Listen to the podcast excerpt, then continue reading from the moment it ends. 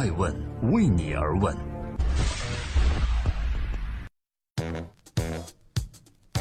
Hello，大家好，二零一八年的一月四日，星期四，我是高原，欢迎守候爱问每日人物，每天晚上九点半准时上线，记录时代人物，探索创新创富。今天我们继续盘点著名企业家的二零一七。孙宏斌的二零一七是并购王还是接盘侠？在二零一七年的尾巴上，孙宏斌没想到自己又火了一把。半年前说过的，本来没什么遗憾了。投资乐视之后，如果搞不好，可能要遗憾一辈子，被人总结成“遗憾一生孙宏斌”，从而与“负责到底贾跃亭”。一无所有，王健林等名句一起，并称为二零一七年互联网十大金句。二零一七年，贾跃亭跑路到美国，王健林挣扎着还钱，孙宏斌则忙着扮演前两人的白衣骑士。孙宏斌的二零一七是与贾跃亭利益纠葛的一年，也是激进并购的一年。据科尔瑞统计数据显示，并购迅猛的融创中国在二零一七年。新增土地货值高达一万四千三百五十八点五亿元，高居榜首。截至二零一七年十二月下旬，融创中国的股价已上涨约百分之三百四十之多。而，孙宏斌也曾在公共场合提起乐视的亏损而数度哽咽。如果孙宏斌日后撰写自己的企业史，二零一七年绝对是一个值得消耗笔墨的年份。大家好，欢迎回来收听《爱问每日人物》。雪中送炭是兄弟情谊还是利益使然？用著名财经评论员刘兴亮的话来说，孙宏斌与贾跃亭绝对可以称作2017年 IT 互联网业最强的 CP。这一年，孙宏斌与贾跃亭的关系可总结为三个阶段：惺惺相惜、袖手旁观、利益纠葛。2016年12月。孙宏斌和比自己小十岁的山西老乡贾跃亭首次见面，或许因为都在创业路上走过弯路，孙宏斌对贾跃亭颇有惺惺相惜之情。二零一六年末，乐视资金链危机最严重的时刻，孙宏斌站到了贾跃亭的门口，用一百五十亿的投入撬动了市值一千亿的乐视，也开始了两人长达一年且仍在未完待续的恩怨纠葛之路。二零一七年一月十五日，孙宏斌和贾跃亭举行新闻发布会，正式宣布融创入股乐视。虽然孙宏斌声称融创支援乐视只是一个生意，而后也有人分析，孙宏斌实际上看中的是乐视持有的土地，但仍能看出孙宏斌淳朴的性情。毕竟在当时的时间点，不借机杀价的行为实属难能可贵。大家好，欢迎收听《爱问每日人物》。当场飙泪，孙宏斌哭给谁看？虽然曾表达不干预乐视的实际控制权，但在资金与资源都极度紧张的情况下，孙宏斌不得不采取了实际行动。二零一七年四月，控制乐视影业的孙宏斌命令 CEO 张昭拒绝向贾跃亭输血。二零一七年五月，贾跃亭宣布辞去乐视上市公司总经理职务。由原乐视智新总裁梁军担任。乐视智新截至二零一七年六月底的负债已经高达百亿元。不仅如此，乐视网更是债务缠身，其负债远远高于能够动用的现金，仅未来一年就面临着四十多亿的偿债压力。而那时，孙宏斌的融创中国已经向乐视体系注入了一百五十亿元，并且所有款项均已到账。孙宏斌也无法从中抽身。二零一七年七月六日，贾跃亭正式宣布卸任乐视董事长，这对贾跃亭来说是一个解脱，也是新旧乐视的一个重要的转折点。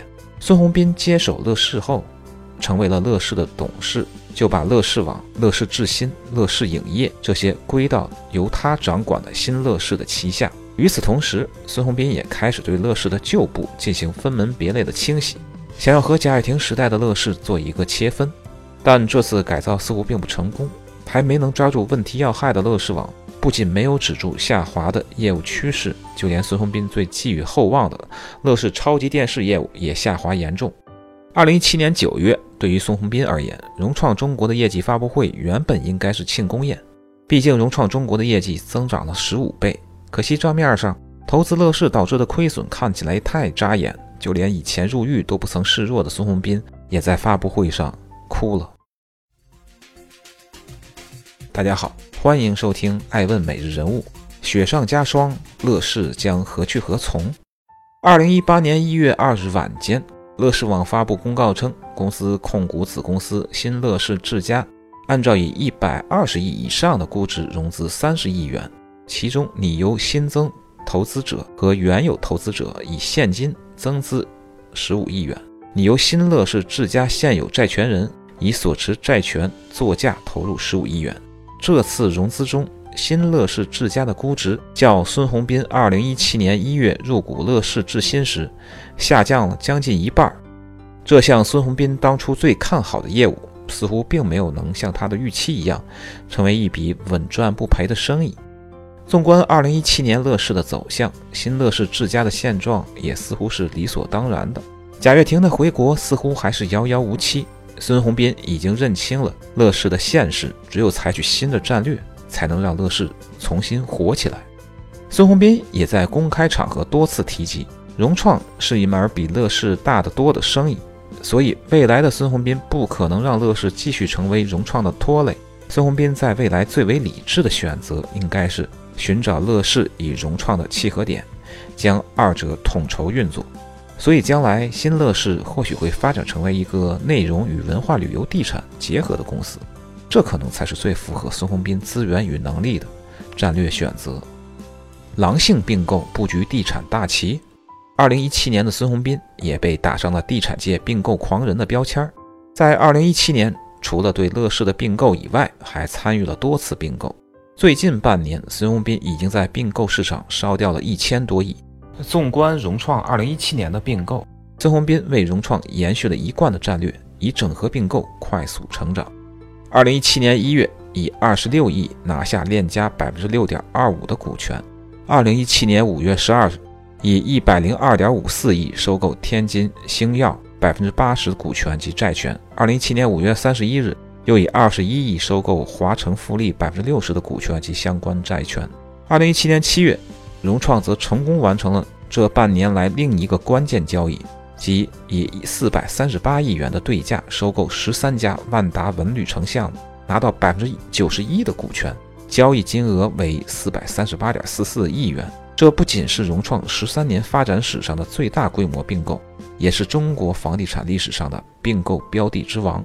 这场并购既解决了万达的债务之困，也让融创得以扩张。据中国指数研究院发布的二零一七年度房企业绩排行榜显示，孙宏斌的融创以三千六百亿元的全年合同销售金额，位居中国房地产销售额百亿企业排行榜的第四位。克而瑞近日发布二零一七年一月至十二月中国房地产企业新增货币 TOP 一百排行榜，融创中国以一万四千三百五十八点五亿元的新增土地货值高居榜首。强劲的市场表现使得融创在资本市场上炙手可热，颇受投行追捧。二零一八年开局第一个交易日即一月二日，融创中国股价涨幅就达百分之十一点七五。孙宏斌的并购之举从二零一二年开始，在近几年愈演愈烈。目前，仅土地储备估值，孙宏斌的账面就高达两千八百多亿。从链家、乐视到金科、天津星耀、万达文旅。立足于区域聚焦发展战略，今年融创中国在大规模收购和并购中，不仅提升了土地储备的量级，还带来了更良性的现金流。